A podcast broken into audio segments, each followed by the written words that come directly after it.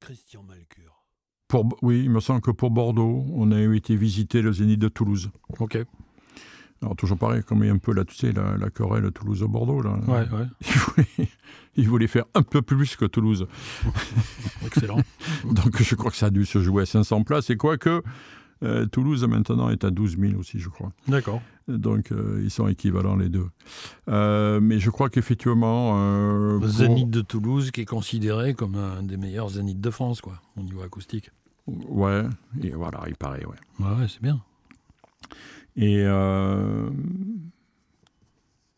et donc, effectivement, je crois que j'avais, on avait été visiter avec l'entreprise pour, parce qu'ils ne se représentent pas, parce qu'effectivement, l'acoustique, euh, je dirais, euh, dans le, dans le bâtiment, c'est généralement, ben, on met un faux plafond, quoi, dans un bureau, Ouais. ça fait de l'acoustique.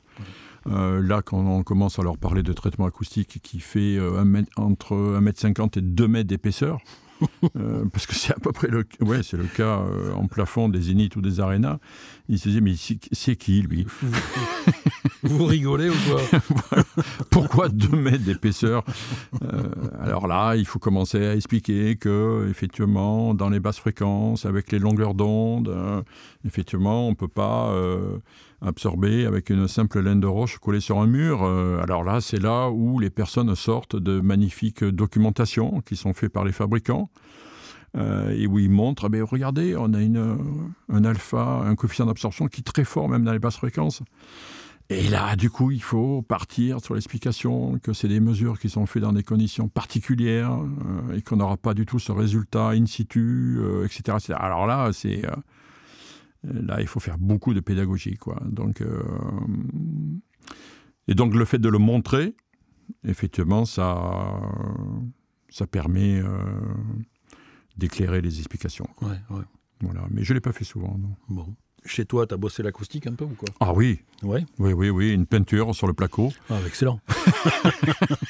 ce qui fait que ce qui fait que Donc, t'invites jamais tes clients chez toi, quoi. ah non Jamais, et puis surtout non pas. mais c'est même pire que ça euh, c'est pas une question d'amitié des clients c'est même pire que ça c'est que j'écoute même plus de musique quoi c'est vrai oh bah ouais non, mais c'est affreux quoi parce que euh, du coup dès que j'écoute euh, je me dis oh là là qu'est-ce que c'est pourri Ah merde. alors du coup j'éteins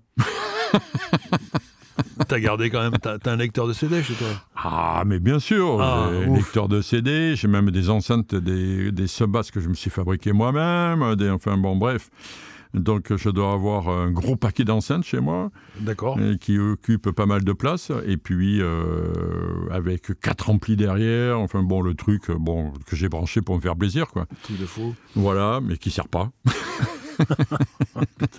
Merde. ou très peu. Voilà.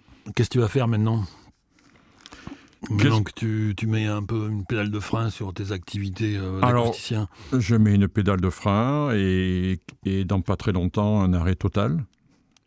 Voilà. Euh, Qu'est-ce que je vais faire maintenant ben, euh, Je suis un peu paumé, largué, on va dire, parce que euh, j'ai tellement été. euh, surtout qu'en plus, moi, j'ai j'ai quasiment tout le temps travaillé tout seul. quoi. Et euh, travailler tout seul, eh ben, ça veut dire avoir une certaine discipline. Et donc, euh, j'ai tellement, je me suis tellement astreint à cette discipline que ben, le matin, si à 9h, je ne suis pas devant le PC, euh, ben, je suis un peu paumé. Quoi. Je me dis, mince, qu'est-ce que je vais foutre de la journée là Ouais, ouais, ouais. Donc, eh ben, c'est une autre vie. Il va falloir que. Il va falloir trouver un truc, quoi. Voilà, Ouais. voilà, il va falloir trouver. euh, faire un peu de sport, aller faire un peu de moto, euh, aller voir les enfants, les petits-enfants. euh. Ta moto, c'est une quoi que t'as Alors moi j'ai un moto qui se fait plus, euh, qui roule pas beaucoup, enfin qui, qui se trouve pas beaucoup. C'est une moto Guzzi Norge Ah, super. 1200, Super. euh, donc une italienne avec tout le problème des italiennes, c'est-à-dire de temps en temps tu te retrouves en panne au milieu d'un rond-point, tu sais pas pourquoi, parce qu'il y a un problème électrique.